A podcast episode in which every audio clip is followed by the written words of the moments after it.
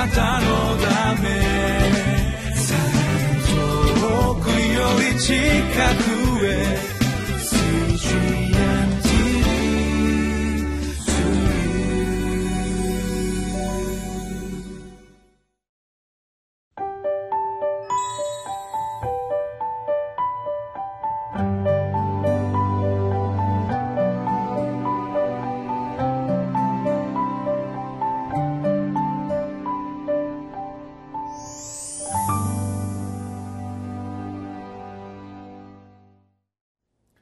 皆さんこんにちは。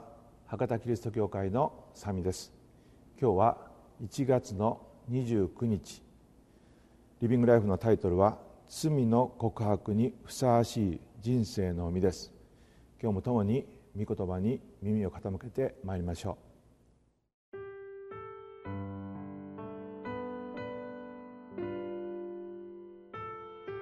う。ルカの福音書3章1節から9節。皇帝テベリオの治世の第15年、ポンテオ・ピラトがユダヤの総督、ヘロデがガリラヤの国主、その兄弟ピリポがイツリアとテラコニテ地方の国主、ルサニアがアビレネの国主であり、アンナスとカヤパが大祭司であった頃、神の言葉が荒野でザカリアの子ヨハネに下った。そこでヨハネは、ヨルダン川のほとりのすべての地方に行って、罪が許されるための悔い改めに基づくバプテスマを説いた。そのことは、預言者イザヤの言葉の書に書いてある通りである。荒野で叫ぶ者の声がする。主の道を用意し、主の通られる道をまっすぐにせよ。すべての谷はうずめられ、すべての山と丘とは低くされ、曲がったところはまっすぐになり、でこぼこ道は平らになる。こうして、あらゆる人が神の救いを見るようになる。それで、ヨハネは彼からバプテスマを受けようとして出てきた群衆に言った。マムシの末たち、誰が必ず来る身怒りを逃れるように教えたのか。それならそれで、悔い改めにふさわしい意味を結びなさい。我々の父はアブラハムだ、などと心の中で言い始めてはいけません。よく言っておくが、神はこんな石ころからでも、アブラハムの子孫を起こすことがおできになるのです。斧もすでに木の根元に置かれています。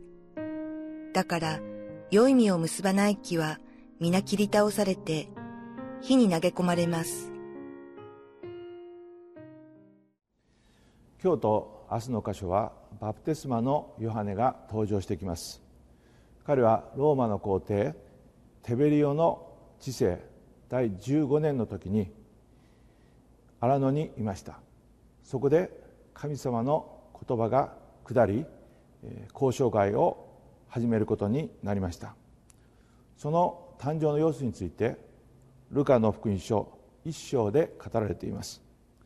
見つかいが父である祭司ザカリアに次のように語りました。見つかいは彼に言った怖がることはないザカリアあなたの願いが聞かれたのです。あなたの妻エリザベスは男の子を産みます。名をヨハネとつけなさい。その子はあなたにとって喜びとなり楽しみとなり多くの人もその誕生を喜びます。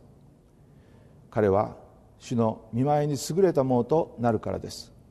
彼はブドウ酒も強い酒も飲まずまだ母の体内にいる時から精霊に満たされそしてイスラエルの多くの子らを彼らの神に神である主に立ち返らせます。彼こそエリアの霊と力で主の前触れをし父たちの心を子供たちに向けさせ逆らう者を義人の頃に立ち戻らせこうして整えられた民を主のために用意するのです。このように言われています。すなわち主のもとに立ち立ち返らせることそして整えられた民を用意する。そのことが書かれています。このことは今日の本文であります。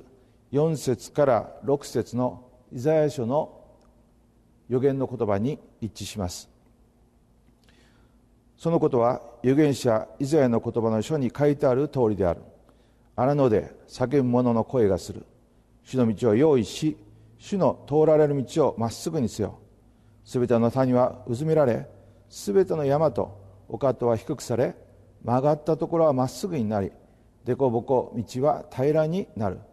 こうしてあらゆる人が神の救いを見るようになる。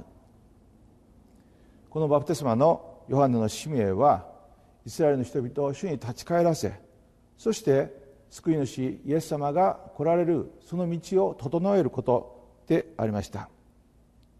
このようにしてバプテスマのヨハネはある時代ある場所の中で特別な使命を持って誕生したということができます。私たちも同様に神様の計画とまた使命を持ってこの地上に生まれさせられたことを覚えなければなりません。エピソビトへの手紙1章の4節から6節でこのように言われています。すなわち神は私たちを世界のもとに置かれる前から彼にあって選び見舞いで清く傷のないものにしようとされました。神は身胸と御心のままに私たちをイエス・キリストによってご自分の子にしようと愛を持ってあらかじめ定めておられました。それは神がその愛する方にあって私たちに与えてくださった恵みの栄光が褒めたたえられるためですと。すなわち私たちが神様の子供とされるそのことだけではなくそのことによって神様の恵みの栄光すなわち神様の救いが示されるためであるとこのように言われているわけであります。ですから私たちも今の時代に今この地域に使わされているそのことを覚えたいと思います。では彼はそこで何を語ったんでしょうか。3節を見ますと罪が許されるための悔い改めに基づくバプテスマを説いた。このように書かれています。重要なのはここで悔い改めるということであります。彼は多くの人々をヨルダン川で、えー、このバプテスマを授けておりましたがしかしその儀式そのものが彼らを清めたまた彼らを救いに導いたわけではありません。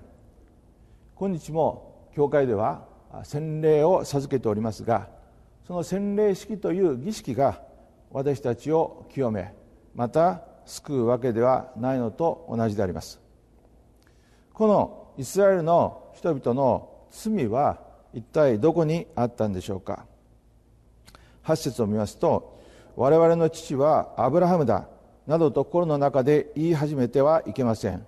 よく言っておくが神はこんな石ころからでもアブラハムの子孫を起こすことがおできになるのです。このように言っています。彼らの心の中には傲慢と偽善がありました。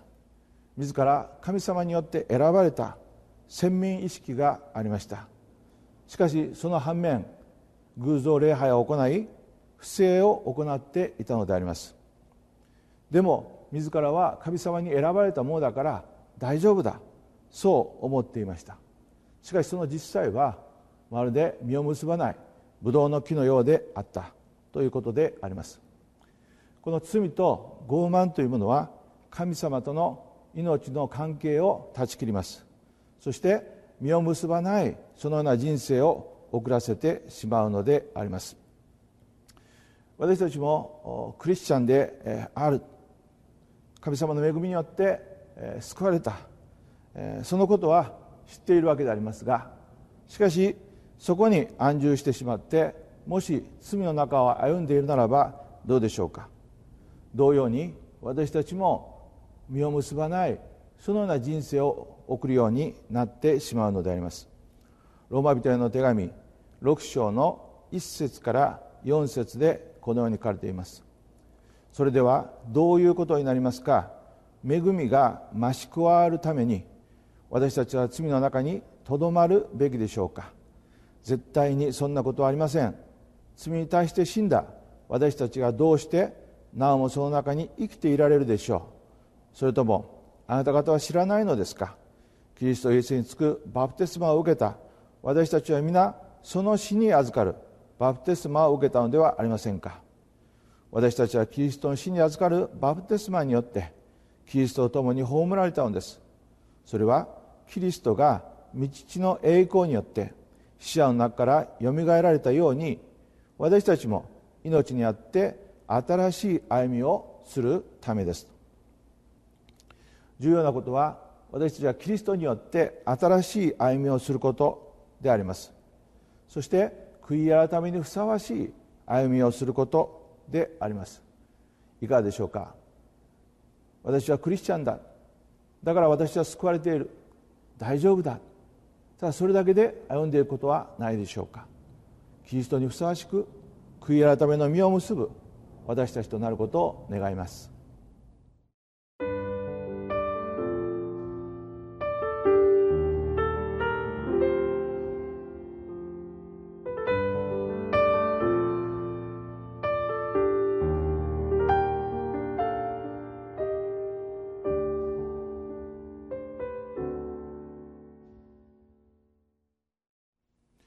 皆さんいかがでしょうか？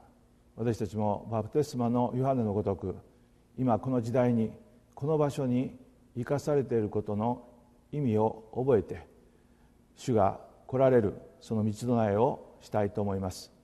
そして日々の生活において自らが救われたことに満足するだけではなくてこの悔い改めの実を結びながら主の栄光を表していきたいと思います。ではお祈りいたします。愛する天の父様今日このようにしてルカの福音書3章のところから共に私たちの歩みを振り返ることができたことを感謝いたします。どうか主が再び来られるそのことをもう一度思い返しながらそれにふさわしく多くの人々に福音を述べ伝え自らも悔い改めの実を結びながら歩むことができるように祝福してください。感謝してイエス様の皆によってお祈りいたします。アーメン。あなたのため遠くより近くへ